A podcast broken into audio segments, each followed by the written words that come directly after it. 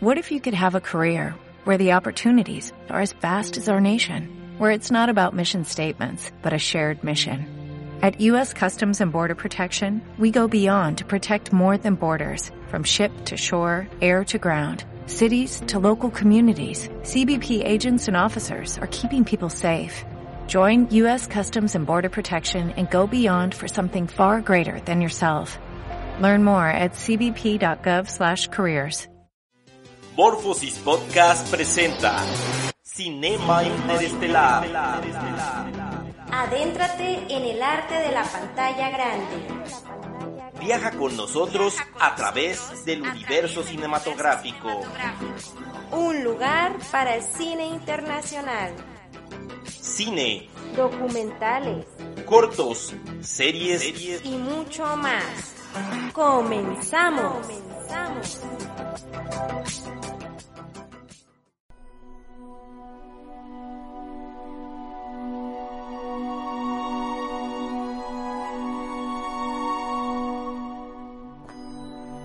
¿Qué tal? Un saludo a todos nuestros podcast escuchas. Bienvenidos a la cuarta emisión de Cinema Interestelar. Y el día de hoy tenemos una película excelente para que nos acompañen a lo largo de este podcast, pero no sin antes comenzar saludando a todos los que nos descargan a través de nuestras plataformas digitales y a quienes nos sintonizan a través de sus dispositivos. Quiero iniciar este podcast enviando saludos a aquellos quienes se han vuelto fan de Cinema Interestelar y de alguna u otra manera nos han hecho llegar sus saludos, sus recomendaciones y también, pues ahora sí que sus películas favoritas. Un saludo para mi primo Carlos Durán Medina, quien nos ha hecho saber del gusto por el programa y esperamos que le siga siendo de su agrado. Vamos a comenzar la cuarta edición de Cinema Interestelar y el día de hoy tenemos una excelente película, película española que eh, tiene premios internacionales, no tiene estatuillas de la Academia, en este caso de el Oscar, pero sí tiene algunos premios internacionales. Es eh, dirigida por Pedro Almodóvar, La piel que habito. Si alguien ha visto esa película, una excelente película. Si les gusta ahora sí que este género del thriller psicológico y el drama, pues esta es una muy buena película para ver. Además, con actores de la talla de Antonio Banderas, Elena Anaya, Marisa Paredes, Blanca Juárez, Jan Cornet y Roberto Álamo. Comenzamos así con La piel que habito, una película dirigida, ya lo habíamos comentado, por el español Pedro Almodóvar cuyo rodaje finalizó en el 2010 y se estrenó el 2 de septiembre del 2011. Es el decimoctavo largometraje de su carrera y ha recibido diversos galardones como cuatro premios Goya, entre ellos a la mejor actriz protagonista y también los premios BAFTA británicos a la mejor película extranjera. Y bueno, para platicarles un poquito acerca de la sinopsis, desde que su mujer sufriera quemaduras en todo el cuerpo en un accidente de coche, el doctor Robert Ledger, quien es eh, protagonizado por Antonio Banderas, eminente cirujano plástico se interesa por la creación de una nueva piel con la que hubiera podido salvarla. 12 años después consigue cultivarla en su propio laboratorio, una piel sensible a las caricias, pero una auténtica coraza contra todas las agresiones, tanto externas como internas de las que es víctima nuestro mayor órgano. Para lograrlo ha utilizado las posibilidades que proporciona la terapia celular. Además de años de estudio y experimentación, el doctor Robert necesita una cobaya humana, un cómplice y ningún escrúpulo. Los escrúpulos nunca fueron el problema, no formaban parte de su carácter. Marilia, la mujer que se ocupó de él desde que nació, es su cómplice más fiel y nunca le fallará. Y respecto a la cobaya humana, al cabo del año desaparecen de sus casas decenas de jóvenes, en cuyos casos por voluntad propia, uno de esos jóvenes acaba compartiendo con Robert y Marilia la espléndida mansión, el cigarral, y lo hace contra su voluntad. Ahí es donde comienza lo interesante de esta película. No les quiero platicar mucho de ella. Véanla, es una excelente película de thriller y drama. Pero eh, este doctor, que dentro de su parte de ser precisamente un médico cirujano plástico comienza a experimentar con personas humanas y bueno, comienza a experimentar con este joven llamado Vicente que pues al cabo de unos años y después de hacerle varias operaciones lo termina convirtiendo prácticamente en una mujer. Y no solamente en la parte de su sexualidad sino que además comienza a moldear su cara con estos experimentos que realiza con unas máscaras que son las que van moldeando su cara y bueno prácticamente termina este joven convirtiéndolo en, una mujer que al paso de los años también eh, pues llega a hacerse íntimo del doctor y comienza a hacerle grandes cambios. En esto se basa la trama de la película, de lo que podemos este, hablar un poquito acerca de lo que nos dice el director. Hay procesos irreversibles, caminos sin retorno, viajes de solo ida. La piel cabito cuenta una historia de esos procesos. La protagonista reconoce involuntariamente uno de esos caminos. Es obligada violentadamente a emprender un viaje del que no puede regresar. Su cafiana historia corresponde al dictado de una condena cuyo jurado está compuesto por una sola persona, su peor enemigo. La piel que habito narra la historia de esa venganza. Las primeras imágenes de la película muestran una mansión rodeada de árboles en un lugar idílico. Se llama El Cigarral y está protegido por una muralla y una alta puerta con rejas. A través de una de las ventanas de la mansión, también enrejada, vislumbramos una figura femenina en movimiento. Una vez dentro de la habitación, la mujer parece estar desnuda mientras lleva a cabo unas complicadas posturas de yoga. En los planos cortos descubrimos que está totalmente cubierta con un body color carne pegado al cuerpo como una segunda piel. En la cocina Amarilia, el ama de llaves, le prepara el desayuno que después le envía en un torno que se abre directamente en el interior de la habitación. Desde el principio el cigarral se muestra como una cárcel en medio de una naturaleza, un lugar aislado e inaccesible a la mirada del exterior. Las primeras acciones que nos muestran a Vera, la mujer cautiva concentrada en sus posturas de yoga, y a Marilia, su carcelera, resultan extrañamente cotidianas, exentas de tensión. En los seis años de reclusión obligada, Vera ha perdido, entre otros, el miembro más extenso del cuerpo humano, la propia piel. Literalmente se ha dejado la piel en el camino, la piel es la frontera que nos separa de los demás, determina la raza a la que pertenecemos, refleja nuestras raíces ya sean biológicas o geográficas. Muchas veces refleja los estados del alma, pero la piel no es el alma. Aunque Vera haya cambiado la piel, no ha perdido con ella la identidad y su invulnerabilidad. Es otro de los temas de la película. De todos modos, es una pérdida terrible, algo atroz, de una de tantas pérdidas que sitúan a Vera al borde de la muerte por voluntad propia o en el quirófano a manos del doctor Robert, pero ella es la superviviente nata y después de muchas vicisitudes decide que debe aprender a vivir dentro de la piel que habita, aunque esta sea una piel impuesta por el doctor Robert. Una vez aceptada a su segunda piel, Vera toma la segunda decisión más importante para sobrevivir, saber esperar. Elías Canetti en sus obras sobre el enemigo de la muerte, un título que define muy bien la actitud de Vera frente a la vida, del libro de los muertos, escribe el ininterrumpido ir y venir del tigre ante los barrotes de su jaula para que no se le escape el único y brevísimo instante de la salvación. Curiosamente, ese breve instante al que acude Canetti le llega a Vera en forma de un tigre, mejor dicho, un hombre disfrazado de tigre. Un día de carnaval el hombre disfrazado de tigre se las ingenia para llegar hasta la puerta cerrada de la habitación donde vive Vera cautiva. Este hecho rompe el impasse en el que viven los tres personajes que habitan en el cigarral. Paradójicamente a los usos del carnaval, este es el momento en el que los personajes se despojan de sus máscaras y la tragedia final proyecta su negra sombra sin que ninguno de ellos pueda hacer nada para evitarla. Me han acompañado en esta travesía José Luis Alcaine, el director de fotografía, al que no le expliqué lo que quería, sino lo que no quería, y él ha sabido proporcionar a la foto la densidad, el brillo y la oscuridad que más le convenían. El músico Alberto Iglesias, el único artista que conozco sin ego, incansable, versátil, paciente, capaz de buscar en una dirección para después buscar en la dirección opuesta si yo no estaba satisfecho siempre supeditado al dictado de la historia y de mi modo de sentirla. En unos actores generosos y precisos, a pesar de la incomodidad evidente de algunas de sus escenas, Antonio Banderas, Elena Anaya, Marisa Paredes, Jan Cornet, Roberto Álamo, Blanca Suárez, Eduard Fernández, Susi Sánchez, Bárbara Leni y José Luis Gómez, entre los actores que participaron de la película. Y vamos a continuar con algunos de sus premios recibidos. Ya les comentaba, resultó ganadora a mejor película de habla no inglesa con los premios BAFTA, los premios británicos. Y en la edición número 26 de los premios de Goya estuvo como candidata como mejor película y mejor director, a los que no ganó. Ganó este premio como eh, la actriz a mejor protagonista. También ganó como el mejor actor revelación.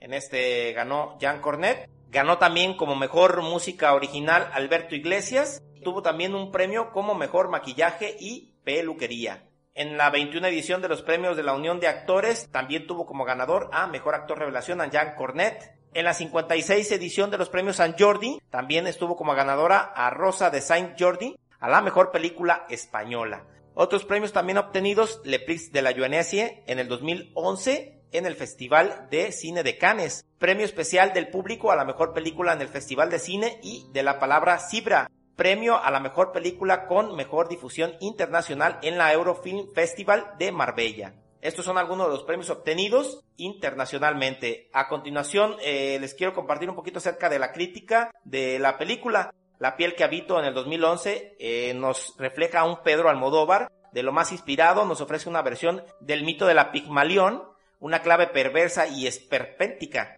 apoyándose en el texto del escritor francés Thierry Joquet.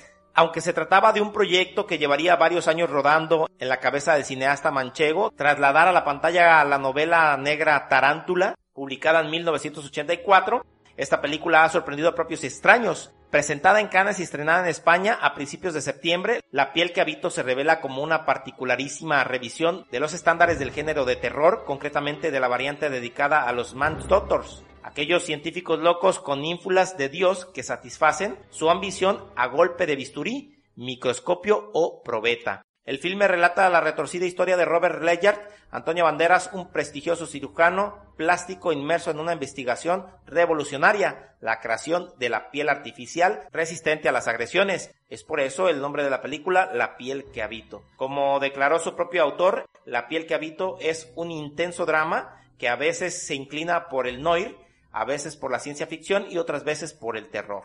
Y bueno, cabe resaltar eh, la clasificación de la película, como me gusta hacerlo siempre, dando la recomendación de esta excelente película. No es recomendada para menores de 16 años y bueno, en mi opinión tiene escenas eh, un poco fuertes.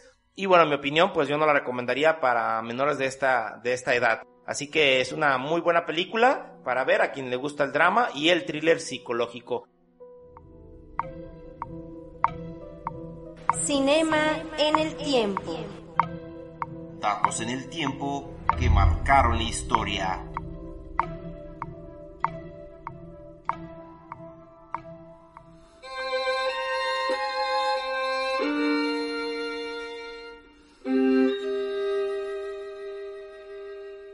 Y bueno, Cinema en el Tiempo hoy nos trae cuatro datos sobre los films de Pedro Almodóvar. En sí, no tanto en la película de La piel que habito, pero eh, platicándoles un poquito acerca de las curiosidades de este excelente director español, en el que, bueno, se encuentran algunas películas renombradas, considerado como uno de los mejores directores de la historia del cine español. Pedro Almodóvar se ganó este sitio gracias a una filmografía completa de obras maestras. Sus películas no solo brillan por la ejecución de director, sino también por los personajes que parecen salir directamente de la pantalla, retratando situaciones de la vida real.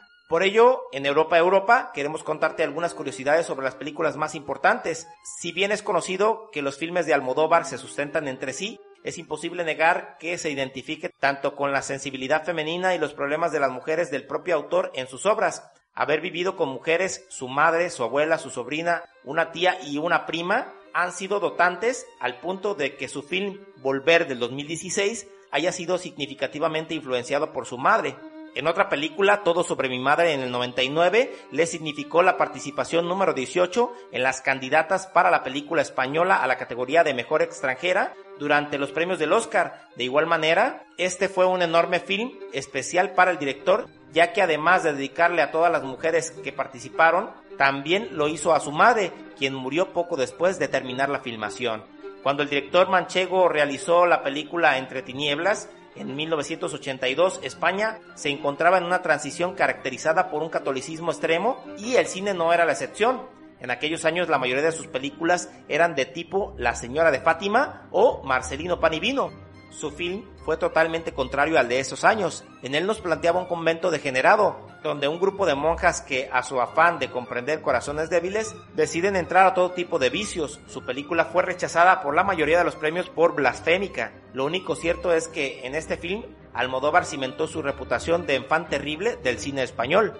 Durante la realización de la película La piel que habito en el 2011, del cual hablamos el día de hoy en el Cinema Interestelar, protagonizada por Antonio Banderas y Elena Anaya, hubo una escena muy cuestionada que fue la chocante violación que sufre Vera, Elena Naya, por parte del personaje Seca, Roberto Álamo, disfrazado de tigre. Esta escena no fue bien recibida, ya que además de mostrar la parafilia sexual rara, también es una escena que rompía con el tono de la película. No cabe duda que Almodóvar ha sido revolucionario del cine español y del mundo. Su gran sensibilidad, su sentido trágico de la vida y su peculiar visión para expresar sus sentimientos utilizando a las mujeres como vehículos en sus filmes. Lo han hecho prácticamente un director único.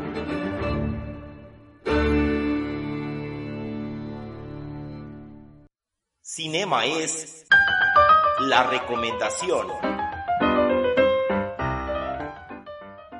Y bueno, el día de hoy, para finalizar ya con las recomendaciones, no es en sí recomendaciones de películas, les vamos a platicar un poquito acerca de las películas de Almodóvar.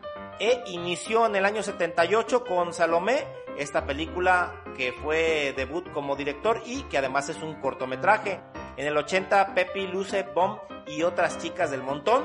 Es la segunda película y bueno, les vamos a platicar de las siguientes películas, Laberinto de Pasiones, Entre Tinieblas, ¿Qué he hecho yo para merecer esto? Matador, La Ley del Deseo, Mujeres al borde del ataque de los nervios, Átame, otra película que en lo personal yo ya la vi, se la recomiendo también es con Antonio Banderas y muy muy buena película, se lanzó en el 89. Tacones Lejanos es otra película, Kika, La Flor de mi Secreto, Carne Trémula, Todo sobre mi madre, Hablé con ella, La Mala Educación, Volver, Los Abrazos Rotos, La Piel que Habito se lanzó en el 2011, Los Amantes Pasajeros, Julieta en el 2016 y por último su última película Dolor y Gloria, que es la última película que lanzó. Entre la película más eh, taquillera se encuentra Volver, así que los títulos como actor lo pueden encontrar prácticamente como actor que hace una chica como tú en un sitio como este, en esta película, El hombre llamado Flor de Otoño de Pedro Olea, Arrebato de Iván Zulueta, Laberinto de Pasiones y ¿Qué he hecho yo para merecer esto? Matador, La Ley del Deseo, en algunas de las películas que además también figuró como actor. Y bueno, para continuar con un poquito acerca de las recomendaciones que tenemos el día de hoy, aparte de las películas, bueno, pues está este libro, del cual me puse a investigar un poquito acerca de él, Tarántula, que eh, se lanzó, ya lo escuchamos, eh, el año de publicación fue en 1984 y está escrito por Terry Jonquet en el resumen y la sinopsis del libro nos lo menciona así. En la vida de Richard Lafargue, un respetable cirujano plástico, hay dos mujeres, Vivian y Evie. La primera es su hija, una muchacha precozmente envejecida que sufre los estragos de la locura en un manicomio.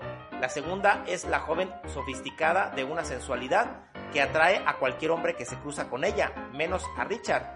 Para esta, Richard ha preparado una jaula de oro y unos castigos periódicos con los que pretende vengar una antigua enfrenta que Eve desconoce. No lejos, un joven ladrón y asesino por accidente se esconde de la policía.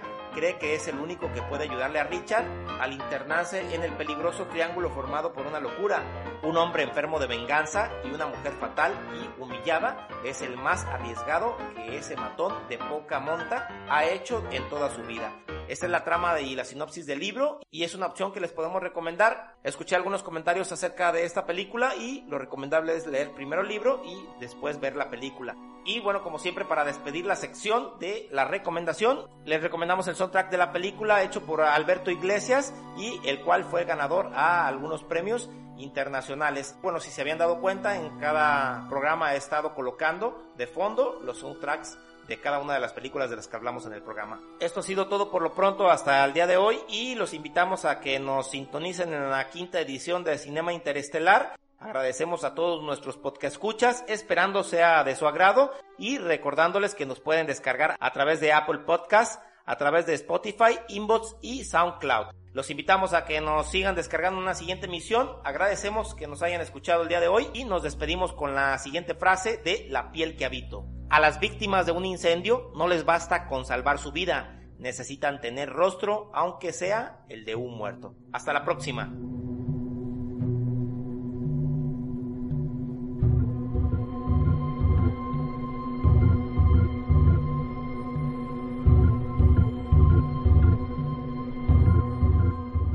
Ha llegado el momento de despedirnos.